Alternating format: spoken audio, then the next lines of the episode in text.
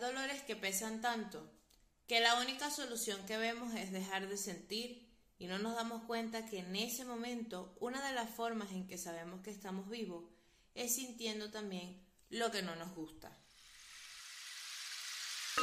En casa existe un viejo remedio para las heridas, unas gotas de limón, que aunque producen ardor, curan. Lo mismo pasa con las verdades, duele cuando te las dicen, sanan cuando las escuchas. Bienvenidos a Exprimiendo el Limón.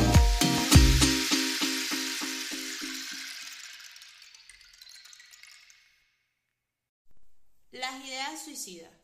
¿Por qué quise hablarte en íntimo de esto? Porque es necesario incomodarte con estos temas hasta crear conciencia de lo que para muchos sigue siendo algo que no me va a pasar ni le va a pasar a los que están a mi alrededor. Para nadie es un secreto que la pandemia abrió la caja de Pandora de la salud mental de muchos. Algunos se dieron cuenta que de verdad no pueden solos y otros, convencidos de que no pueden hacer más por ellos, entraron en un túnel en el cual todavía no ven la salida. En este episodio quiero concentrarme en las señales que existen antes de, de llegar a ese túnel y que por ningún motivo debemos ignorar. Algo así como que este es el primer episodio de prevención, que es lo que nos hace falta en este tema. Que las ideas suicidas, que los eventos que te lleven al suicidio, que la gente empiece a hablar de estas cosas, es lo que va a hacer que eh, nosotros podamos tener un poco más de conciencia con respecto a este tema. El ser humano necesita hablar de lo, de lo que no le gusta, de lo que le incomoda, de lo que, de lo que no se siente como, como que si fuese un tabú. Necesita comunicar estos temas para que deje de tenerles miedo. Hay una delgada línea entre pensar quitarse la vida y hacerlo. Y creo no, Estoy segura que en el pensar hemos estado todos, o la gran mayoría, aunque sea una vez en la vida, porque solo queremos dejar de sentir el dolor que nos sobrepasa, y esto es lo que todos hemos tenido en común. ¿Cuáles son estas señales a las que debemos prestar especial atención? Son precisamente aquellas que son imperceptibles en el día a día y que en esta oportunidad he dividido en dos grupos de personas. El primer grupo es cuando existe un evento que lo desencadena. Algo que pensamos es imposible de sobrellevar, que el dolor te ahoga, te va consumiendo. Entiendes que con el pasar de los días debería irse, pero a ti te pasa todo lo contrario. Con el tiempo se intensifica y se cronifica. Los eventos que podrían acercarnos al túnel van desde una ruptura amorosa hasta la pérdida física de un ser querido. No importa cuál sea la situación, porque al final todas tienen algo en común, y es que cambiarlas no depende de ti. Hay un evento previo al estado anímico que estamos experimentando. Sabemos de dónde viene, sabemos desde cuándo nos sentimos así, sabemos qué fue lo que pasó. O sea, nosotros tenemos una conciencia de que hay una situación en particular y a partir de ahí yo no fui el mismo porque no la sé manejar. Entonces, estas situaciones, aunque el otro las vea como de menor importancia, lo importante o la primera eh, connotación que necesitas aquí colocarle es que tenga la importancia necesaria para ti. Si a ti te duele, así sea una ruptura de pareja, que cualquier persona diría, bueno, pero sal con otro o con otra y ya y que se te pase, es importante que tú le des eh, esa, esa prioridad a lo que estás sintiendo, porque solamente tú sabes qué tanto duele, qué tanto pesa o, qué tanto, sabes, hace daño. Entonces, todas estas situaciones, sea cual sea, sea cual sea el evento previo, tienen algo en común y es que eh, no las puedo cambiar. O sea, cambiarlas no depende de mí. E, esa es como la constante, sea cual sea esta situación. Entonces, esta es la primera alarma o señal a la que nos enfrentamos. No podemos volver al pasado y cambiar lo que pasó. Y no hay dolor más grande que aceptar eso. Incluso el hecho de no poder cambiar al otro también puede ser motivo de comenzar a caminar hacia el túnel. Para aceptar hay que estar dispuesto a sentir dolor. Hay que bajarse del pedestal de que todo depende de mí, porque al final las decisiones de los demás no son mi responsabilidad por mucho esfuerzo que yo haga. Y sucede que mientras más yo presiono para que pase lo que yo espero, más la vida refuerza sus límites y me dice, no, esto que tanto quieres no es para ti. Y ahí nos enfrentamos con la segunda señal que es la frustración. ¿Cómo manejarla? Antes de pasar a la segunda señal, te voy a dejar una frase para que reflexiones acerca de la aceptación. Si realmente quieres que el dolor pase, hay que dejar de quitar la costra de la herida para que ésta sane. Es decir, sé que es em, difícil decir, bueno, si hago un intento más, ¿sabes? Como que qué va a pasar, eh, podré como, como lograrlo. Y ahí es donde necesitas dar como una pausa y decir, ya va, espérate un momento, yo he hecho esto, he hecho esto, he hecho lo, he hecho lo otro, y aún así tengo una herida.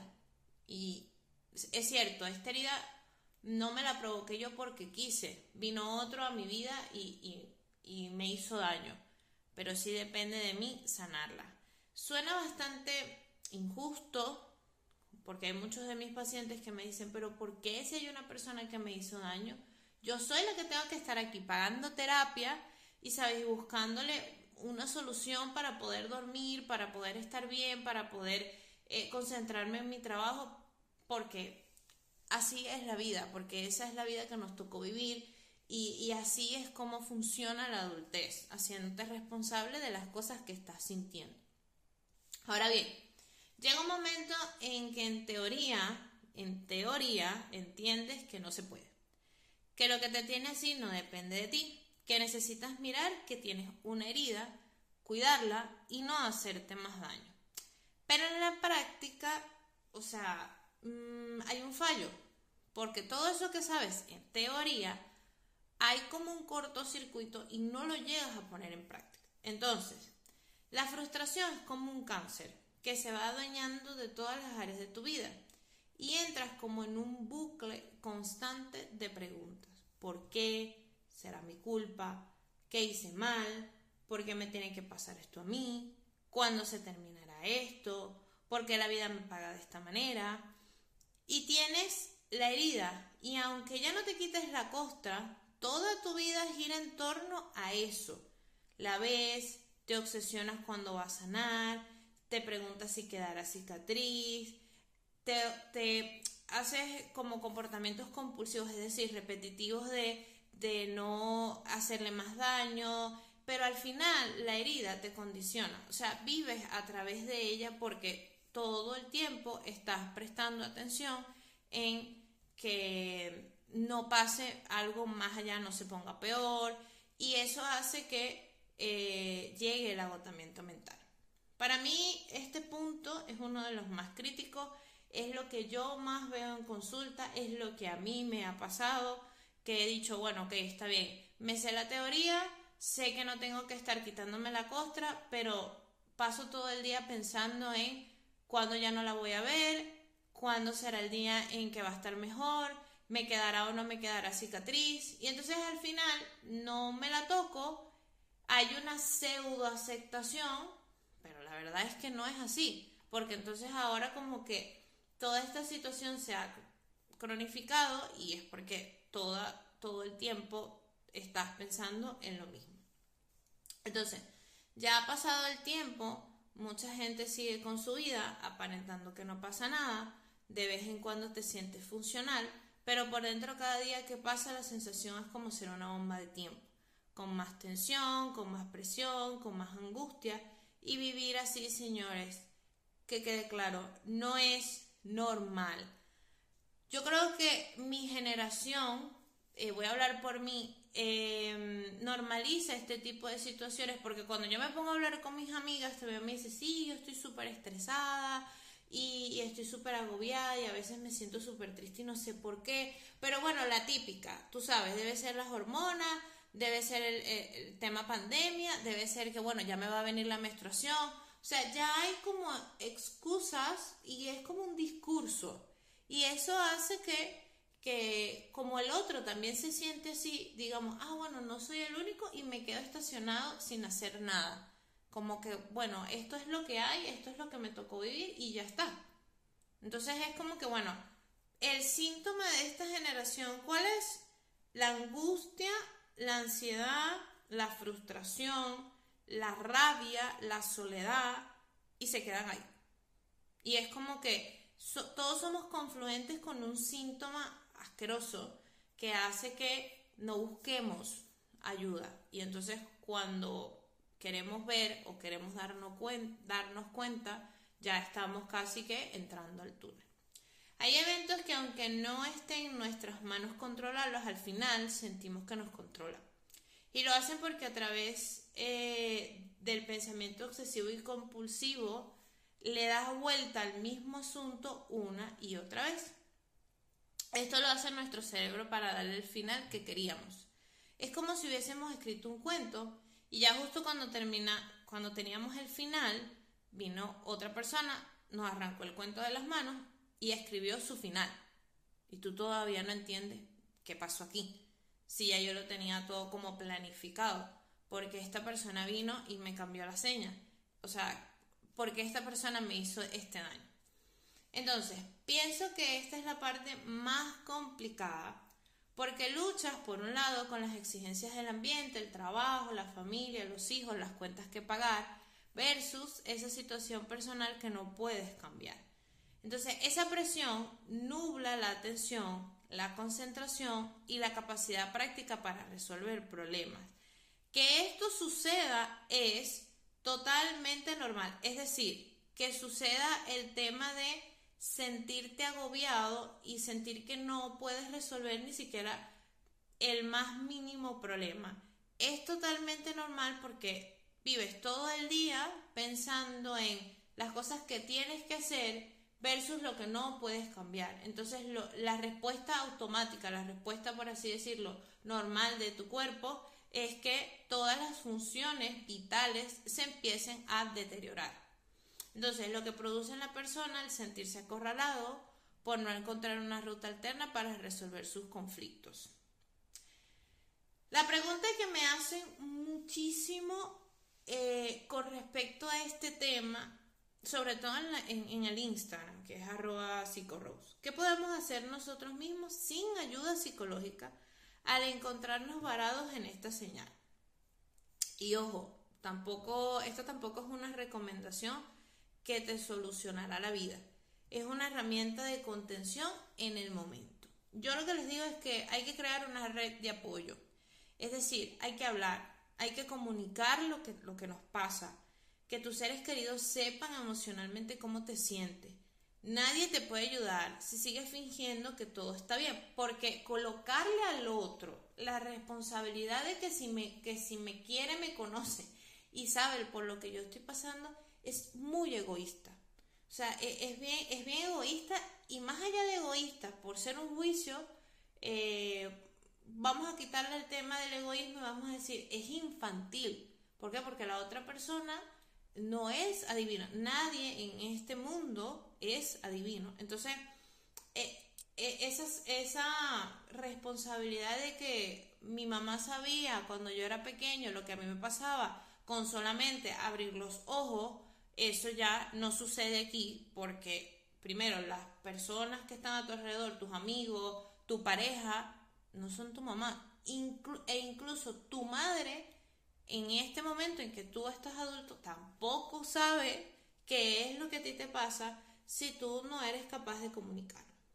Y para hacer esto hay que dejar de normalizar el sufrimiento.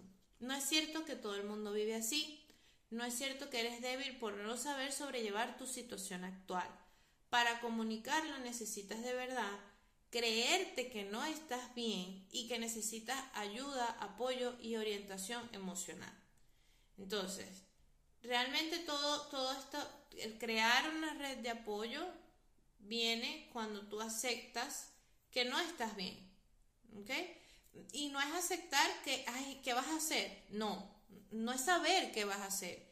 Es decir, no, sé qué me pasa desde hace mucho tiempo, no me encuentro bien, en algunos momentos puedo ser funcional, pero cada vez que pasa el tiempo son menos los momentos en que soy funcional. Entonces, eh, ahí es donde necesitas, sabes, decirle al otro cómo te sientes realmente, poder hablarlo, poder hablarlo y, y poder de repente, junto con esas personas, encontrar una ruta que tú no ves, porque es que la situación la estás viviendo tú y obviamente es más difícil para ti ver una salida.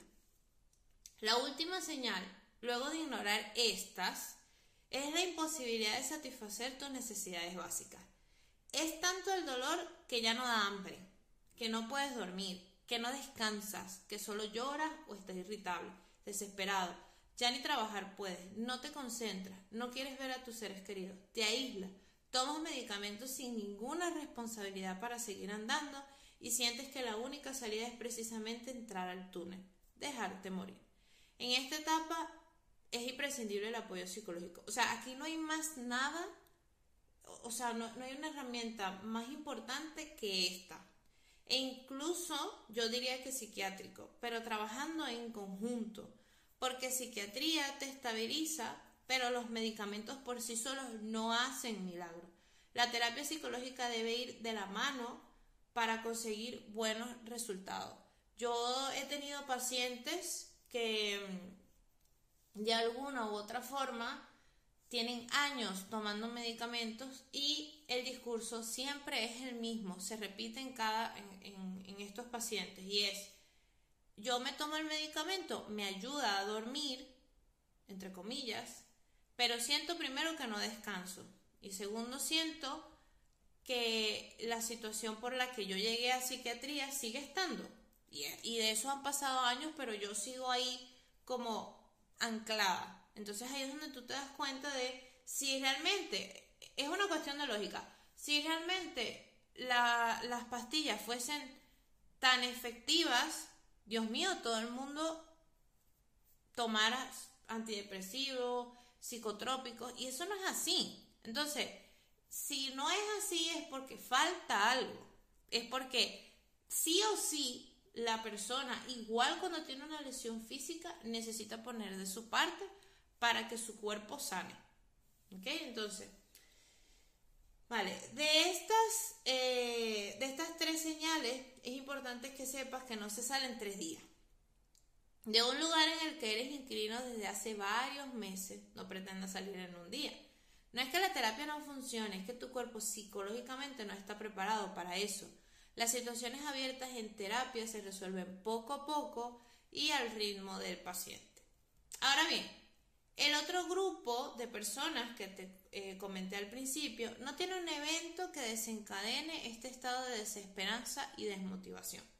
No sabe lo que le pasa, solo sabe que desde hace un tiempo no es el mismo. Este grupo necesita ir a terapia psicológica urgentemente. No es que el otro no, pero este en particular necesita orientación para llegar a, la raíz del asunto. ¿Por qué? Porque si, si tú haces la red de apoyo y dices, es que desde hace mucho tiempo no me siento bien, es que me pasa esto y tal, la otra persona lo primero que va a preguntar es, ¿qué pasó? ¿Sabes? ¿Qué, qué, qué te tiene así? Y si la respuesta del paciente es no lo sé, y eso es lo que genera angustia, pues necesita sí o sí orientación eh, tanto médica como psicológica. Entonces hay muchas hipótesis, pero lo que yo no descartaría de entrada es un examen físico, porque, por ejemplo, hay muchas mujeres que sufren de la tiroides y no lo saben, y esto afecta de manera directa al sistema anímico. Entonces, también descartaría patologías neurológicas con antecedentes familiares y no colocaría de entrada un motivo psicológico. Ahora, descartando estas opciones, haría un repaso por todas las áreas del paciente, es decir, laboral, familiar, de pareja, para evaluar su forma de estar en el mundo y ver qué es lo que está pasando. O sea, qué, qué es lo que ocurre, que, porque a veces vamos tan rápido por la vida que no sabemos qué es lo que nos pasa. A veces hay eventos tan amenazantes y tan traumáticos que nuestro sistema de, de, cuidado eh, psicológico hace que lo dejemos como debajo de la alfombra. y, lo hace, y lo hace es para no desestabilizarnos, lo hace porque no tenemos las herramientas para sobrellevar esa situación, pero la situación está, ¿ok? Al final, todos tenemos problemas, pero muchos no sabemos cómo llevarlo. Y es ahí donde está el primer conflicto. Recuerda que al principio te comenté que este episodio sería preventivo. Pues nada, no sería mi estilo si no los dejara con algún ejercicio psicológico que refuerce lo que aquí he dicho. Y este es un ejercicio que yo comencé a hacer semanal y luego ahora lo, lo llevo a cabo a diario. A mí me fascinan las figuras geométricas como buena rígida que soy. Entonces, comienza por dibujar un triángulo en una hoja blanca destinada solo para esto. En una punta vas a escribir cómo me siento, en la otra cómo me comporto y en la, otra, en la última punta que te queda eh, qué pienso. Entonces, todos los días vas a notar al final del día lo que sientes con respecto a estos tres enunciados y con respecto al día. Y al final de la semana vas a observar qué emociones se repiten, qué conductas son constantes y qué pensamientos ocupan la mayor parte de tu tiempo. Y te vas a hacer esta pregunta. ¿Es así como quiero vivir o hay algo que no me gusta de lo que estoy viendo? Y si tu respuesta es que no estás satisfecho con lo que haces, busca ayuda y arma esa red de apoyo porque este es eh, los primeros destellos de que puedes ir caminando sin darte cuenta a este túnel del cual es complicado buscarle salida.